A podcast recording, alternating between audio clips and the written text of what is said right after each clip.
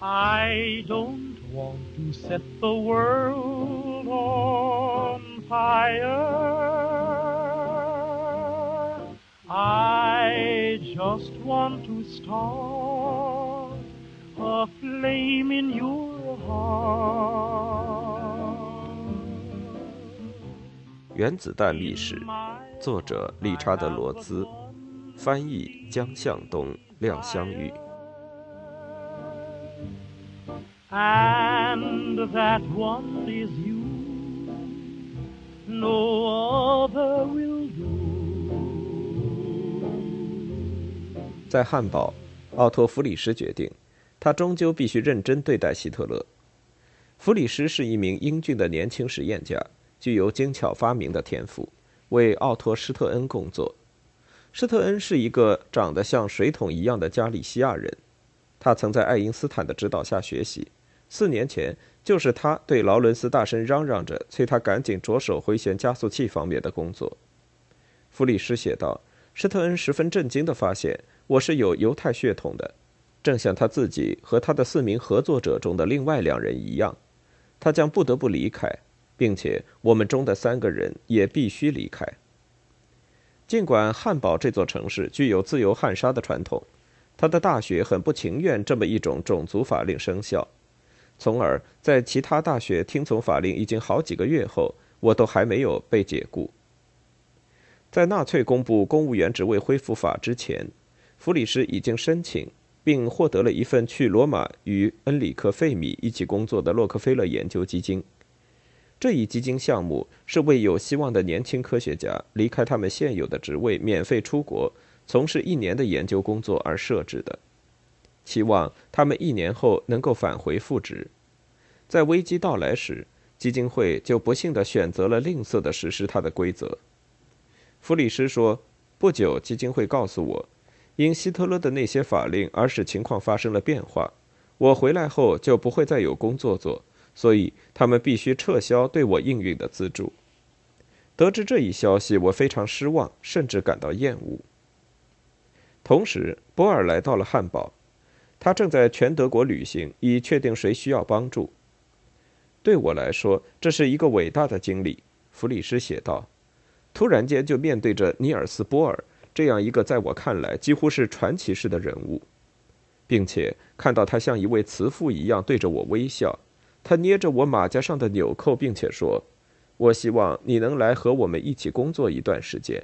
我们喜欢能进行思想实验的人。”弗里什最近证实了量子理论的预言，即当一个原子放出一个光子时，它要被反冲。这个运动以前被认为太微小，以至于不能检测出来。那天晚上，我写信回家给我的母亲，并告诉她不要担忧。那位仁慈的主亲自捏着我的马甲上的纽扣，并对我微笑。这就是我确切的感觉。施特恩以一份独立的财富和国际声誉作为个人的安全保障，着手为他的人寻找落脚点。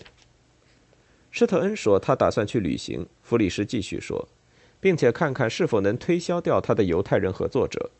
我的意思是说，为他们找个安身之所。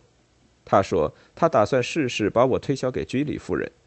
由此，我说：“哦，尽你所能吧，我会非常感激你为我所做的任何事，只要将我推销给任何想接受我的人就行。”当我从国外访问实验室返回时，他说：“居里夫人没有要我，但布莱克特接受了我。”帕特里克·梅纳德·斯托尔特·布莱克特生于伦敦。高个儿，参加过海军，有一张精瘦而精力旺盛的面孔。他是卢瑟福的门徒之一和未来的诺贝尔奖得主。在经历了一次有关卡文迪什实验室教学负担过重的激烈争论后，他离开卡文迪什，转到伦敦的一所劳工学院——伯克贝克学院。如果物理学实验室非得独裁的运作，布莱克特面色苍白地从卢瑟福的办公室出来，发誓说。我宁愿当自己的独裁者。伯克贝克学院是一所夜校，实验家能够在白天平静的工作，除非当布莱克特的自动化云室被一束经过的宇宙射线触发，这在他们当中就像炮弹爆炸一样。这是一个临时性的工作，弗里什接受了这份工作。当第二年职务到期时，他横渡北海到哥本哈根和仁慈的主一道工作。他了解到他的姨妈很快就安全了，心里感到宽慰。利泽麦特纳在紧接着的那个九月份在柏林大学做演讲，遭到禁止。但是因为他的国籍是奥地利而不是德国，所以他被允许继续在威廉皇帝研究所工作。可是他承认耍了一个花招。那年春天，哈恩在康奈尔大学做完有关放射化学的演讲。当他仓促地返回以救援留下来的遭难的研究所职员时，麦特纳找到了他。他的外甥解释道：“利泽麦特纳总是对他的犹太人身份保持平静。他从不认为他与犹太人传统有任何关系，尽管从种族上来说他是一个地道的犹太人。但他是在婴儿时期受洗的，他只认为自己是一个恰好有犹太祖先的新教徒，而且。”当所有这些反犹主义麻烦开始时，也许一方面是为了不给自己惹麻烦，另一方面是不想为难他的朋友们，他感到应该平静对待。当希特勒将这一切变成公开时，可以说情况变得相当麻烦。他只好到哈恩那里将情况告诉他：“你知道，我真的是一名犹太人，并且我会给你带来麻烦的。”在哥丁根。诺贝尔奖桂冠学者詹姆斯·弗兰克，一名物理化学家，跟尼尔斯·波尔有过一段对话。尽管弗兰克是一名犹太人，但他没有受到公务员职位恢复法的影响，因为第一次世界大战期间他在前线参过战。他义愤填膺，问题是决定该怎么做。他听取过许多人的意见，但他隔了较长一段时间后告诉一位朋友，是波尔说服了他。波尔坚持认为，个人对他们的社会的政治行动确实负有责任。弗兰克是哥丁根第二物理研究所的所长，他于四月十七日辞职以示抗议，并登报声明。马克思·波恩赞同弗兰克的信念，并且称赞他的勇气，但不愿意公开对抗。他从四月二十五日起就被置于一个性质模糊的休假状态，但从校方听说。学校的安排可能最终使他恢复原位。波恩不领情地回答说：“他不想要特别的待遇。我们打算立即离开德国。”他写道。波恩全家已经在阿尔卑斯山山谷城镇租得一套公寓用于避暑。他们向前推移了使用日期，并提前到达。因此，我们在五月上旬启程去了南蒂罗尔。经过莱顿时，他将这一消息发给了爱因斯坦。此时，牛津大学正在争取爱因斯坦。艾伦·菲斯特将你的信转给了我。爱因斯坦于五月三十日从牛津大学回信说：“我高兴地得知你辞去了你的职位，你和弗兰克。谢天谢地，你们总算脱离了危险。但一想到那些年轻人，我的心就感到发痛。那些年轻人，那些刚刚开始起步的科学家和学者，至今还没有发表过成果。”因而没有国际声誉，他们需要比非正式安置更多的东西，他们需要有组织的支持。利奥齐拉搭乘早班火车到了维也纳，在这里他住进了女王饭店。有关公务员职务恢复法的新闻传到了他这里，可能是在门廊里，他读到第一批被解职人员的名单。那些暴行使他走上街头散心。他偶然遇到一个从柏林来的老朋友。这位朋友的名字叫雅各布·马沙克，是一位计量经济学家。齐拉坚持认为，他们应该做一些援救工作。他们一同去看望了哥特弗里德·库恩瓦尔德，基督教社会党的一个年迈驼背的犹太人顾问。齐拉的一个仰慕者解释说，库恩瓦尔德是一个神秘而又精明的人，是地道的奥地利人，像弗朗茨·约瑟夫一样蓄着络腮胡子。他立即认同将会大规模排斥犹太人这样一种看法。他说：“到时候法国人会为那些受害者祈祷，英国人会组织他们的救援，而美国人会为此支付费用。”库恩瓦尔德将这两个阴谋家送到了一名当时访问维也纳的德国经济学家那里。这位德国经济学家接着向他们建议：伦敦经济学院的院长威廉·贝弗里奇爵士。当时也正在访问维也纳。他从事价格史的研究，已经在女王饭店登记了房间。齐拉在他的房间里公然挑战这位英国人，并且发现他只是略施慈悲，安排一名被解雇的经济学家到他的学校里来。此外，并未做更进一步的考虑。这种响应对于齐拉的口味来说，至少差了三个数量级。他准备用事实打动威廉爵士。库恩瓦尔德、贝弗里奇和齐拉坐到一起喝茶。齐拉给他们读了德国各院校解雇的名单。齐拉的仰慕者写道：“贝弗里奇当即同意。他一回到英国，并做完他议事日程中最重要的事情，就设法组织一个委员会，为纳粹主义的学术界受害人寻找职位。他建议齐拉应该去伦敦，并不时地敦促他。如果敦促时间够长，而且够频繁，他也许能做一些事情。”这位忙碌的经济学家并不怎么需要敦促。齐拉随他一起到了伦敦，并且五月的一个周末在剑桥大学，贝弗里奇说服欧内斯特·卢瑟福来领导一个学术援助委员会。这个委员会于五月二十二日宣布，他打算提供一个情报交换所和信息中心，并且筹集资金。在这个宣言上签署的著名学者，除了贝弗里奇和卢瑟福之外，还有 J.S. 霍尔丹。吉尔伯特·莫里、A.E. 豪斯曼、J.J. 汤姆森、G.M. 特里威廉和约翰·梅纳德·凯因斯。大约与此同时，在美国正在产生类似的响应。约翰·杜威在哥伦比亚大学帮助建立了一个学院研究基金，还有一些直接的对个人的救援，像康奈尔大学就聘用了汉斯·贝特。美国主要的努力成果。及被解雇德国学者紧急救援委员会是在国际教育学院的主持下组织起来的。那年夏天，齐拉四处物色人选，他并不觉得他能合适的代表学术援助委员会，尽管他作为一名不拿报酬的志愿者，八月份在他的办公室里干了一个月。因此，他奔走致力于安置所有的人群，并开始接待新人。五月上旬和哈伊姆·魏茨曼的一次长时间而又令人满意的会见，使他从英国的犹太人那里赢得了支持。爱因斯坦考虑过创建一所流亡大学。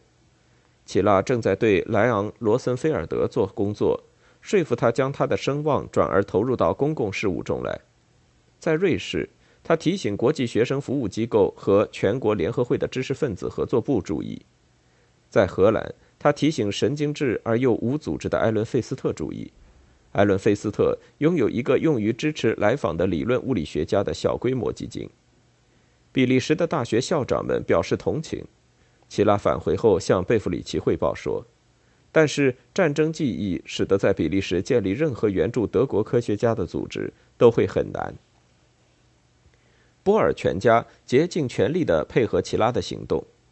波尔在哥本哈根召集他的夏季例会，但这一次，奥托·弗里什写道，他提议将这次例会用来进行一种劳务交换。弗里什发现这是一件乱糟糟的事，人这么多，而用来把他们梳理清楚的时间又那么少。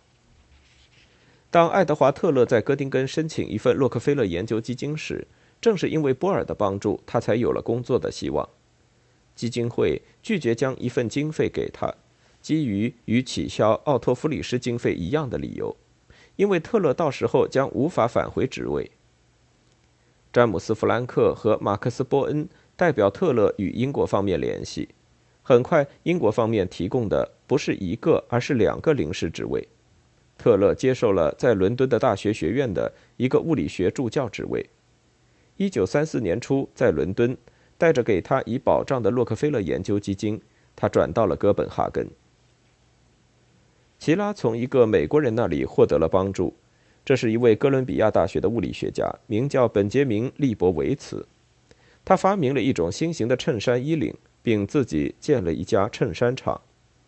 利伯维茨时年四十二岁，比齐拉大七岁。一九三二年年初，当齐拉对美国做简短访问时，两个人见过面。随后在柏林，他们又一次见面，并加深了友谊。像齐拉一样。利波维茨也在做无偿的救援工作，两人意气相投。这位犹太人为齐拉提供了有用的与美国人的联系方法。利波维茨在五月上旬回到纽约后，在一封信中将这位德国人的境遇做了一番生动的特征化描述。要描述在德国所有阶层的犹太人的完全绝望是做不到的，他们被从他们的职业中赶出来，并终止事业的彻底性是令人震惊的。除非从外部获得帮助，对于数千人，也许是数万人来说，前途渺茫。除非饿死或自杀。这是一场规模巨大的冷酷的集体迫害，这不只是针对犹太人的，当然，共产主义者也包括其中。但这不是按人种而进行的迫害。社会民主主义者和自由主义者已经或者正在遭到查禁，尤其是当他们在最小限度内进行反纳粹运动的抗议时。利奥齐拉博士被证明是最好的预言家，他能够比我所知道的任何其他人更好地预见事情的发展。在这一次风暴到来的前几周，他就开始明确表述对德国科学家和学者提供救援的计划。齐拉为自己还没有落脚点而感到紧张不安。八月份，他写信给另一个朋友说，他没有打消去印度的念头，当然，这一念头也没有变得更强烈。他不反对去美国，但他更愿意住在英国，尽管他很累，但觉得在英国很快乐。当他展望未来时，他的快乐立刻就黯淡下来。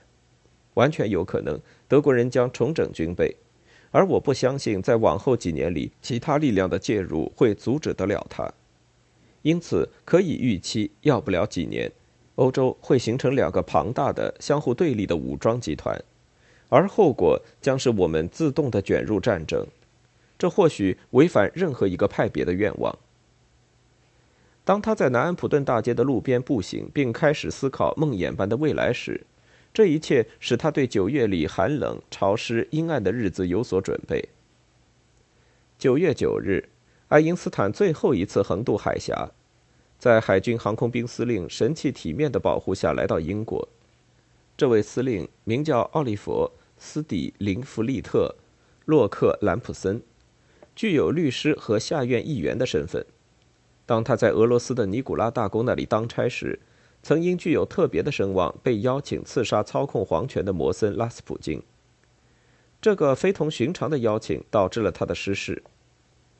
第二天早晨，洛克兰普森将这位著名的物理学家送到英格兰东海岸沼泽地上一所孤立的度假房子里。爱因斯坦是在他妻子的坚持下离开比利时的，他担心他会有生命危险。当他组织全家移民时，他已经住进了诺顿西斯，走到沼泽地找山羊谈话。他说，在那里，他了解到他交往最久且关系最密切的朋友之一保罗·艾伦菲斯特自杀的消息。九月二十五日，艾伦菲斯特试图杀死他最小的儿子，而弄瞎了儿子的眼睛，然后自杀。救援的最大公开事件是在皇家阿尔伯特大厅举行的一次群众性集会。这个大厅是在伦敦夏肯辛顿花园中的一个大圆形礼堂。爱因斯坦是特邀演讲者，因此大厅里一万个座位全都坐得满满的，走廊上也挤满了人。罗瑟福从剑桥大学来到这里主持集会。会后，爱因斯坦收拾好他的行李袋，和他的妻子一同。于十月七日乘坐从安特卫普出发到纽约，而中途在南安普顿停靠的西方世界号去了美国。这次群众性集会原打算募集资金，但是募集的很少。剑桥大学物理学家穆恩这样回忆卢瑟福这次受到的挫折：他为从希特勒的德国逃亡出来的难民做了很多事情，在他的实验室里安置其中的一些人。为维持他们和他们的家庭过日子而凑钱，直到他们找到可靠的职位。他告诉我，这些人中有一个找到他说发现了这种或那种东西。我立即打住他，并且说，很多人都知道这个。但是穆恩，你要知道，这些家伙正生活在一种非常艰难、尴尬的环境里，他们必须挣扎出来。事实上，哥特弗里德·库恩瓦尔德的精明预言。除了法国人会为受害者祈祷落了空，都在救援努力的头两年里得到了实现。英国一国在临时安置方面接近于全世界其他所有的国家，而美国的贡献主要来自于像洛克菲勒这样的基金会，其美元额与其他国家的总数相当。因而，当美国的经济萧条开始缓解，而英国学术系统感到拮据时，移民开始向美国方面增加。在官方应急委员会的资助下，1933年有30名科学家和学者到达美国。一九三四年三十二名，一九三五年仅十五名，但在一九三八年有四十三名到达，一九三九年九十七名，一九四零年五十九名，一九四一年五十名。这并不是物理学家的大多数。借助于物理学家们的国际伙伴关系和熟人网络，他们能够更好的相互提供帮助。在一九三三年到一九四一年间。大约有一百名逃难的物理学家迁居到美国。爱因斯坦向他的朋友比利时女王伊丽莎白报告说：“普林斯顿是一个奇妙的小地方，一个略具半神半人式夸张的古雅而又讲究礼仪的村庄。然而，忽略他们的某些社会习俗的话，我已经能够为自己创造一个有利于研究和摆脱烦恼的环境条件。”维格纳注意到，冯诺依曼第一天就和美国结下了不解之缘。他认为这是一群公正的人，他们不会按照那些毫无意义的传统方式谈话。一定程度上，美国唯物主义要比欧洲更为强盛，这一点也吸引了他。当斯坦尼斯拉夫·乌拉姆于1935年到达普林斯顿时，他发现冯诺依曼舒适地住在一所宽大而且令人羡慕的房子里。一个黑人仆人将我们引了进去。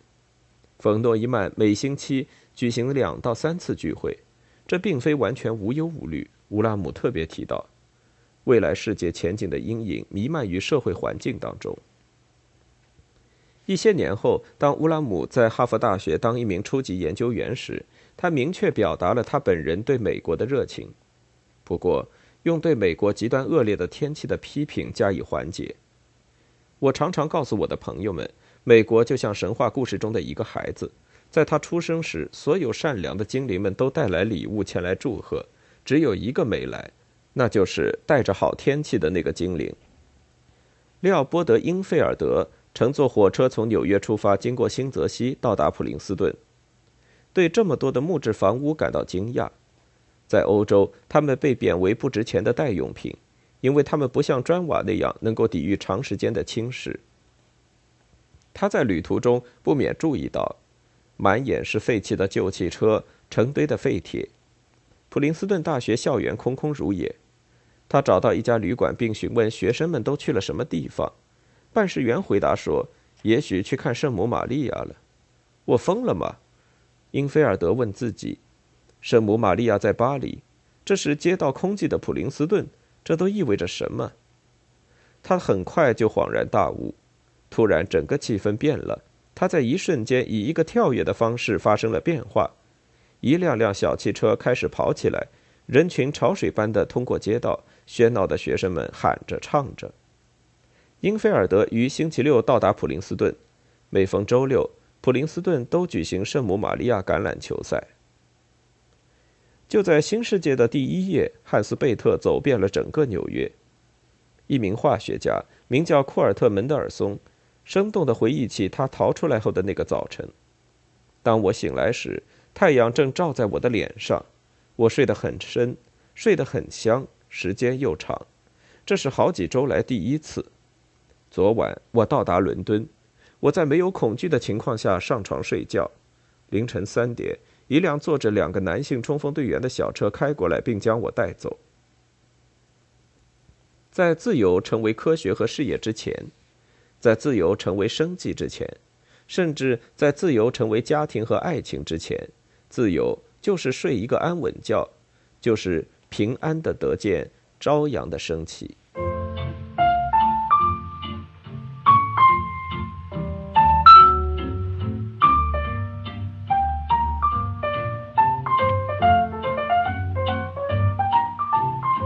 Into each life some rain must fall, but too much is falling in mine. Into each heart some tears must fall, but someday the sun will shine. Some folks can lose the blues in their hearts, but when I think of you, another shower starts. Into each life some rain must fall, but too much is falling in mine.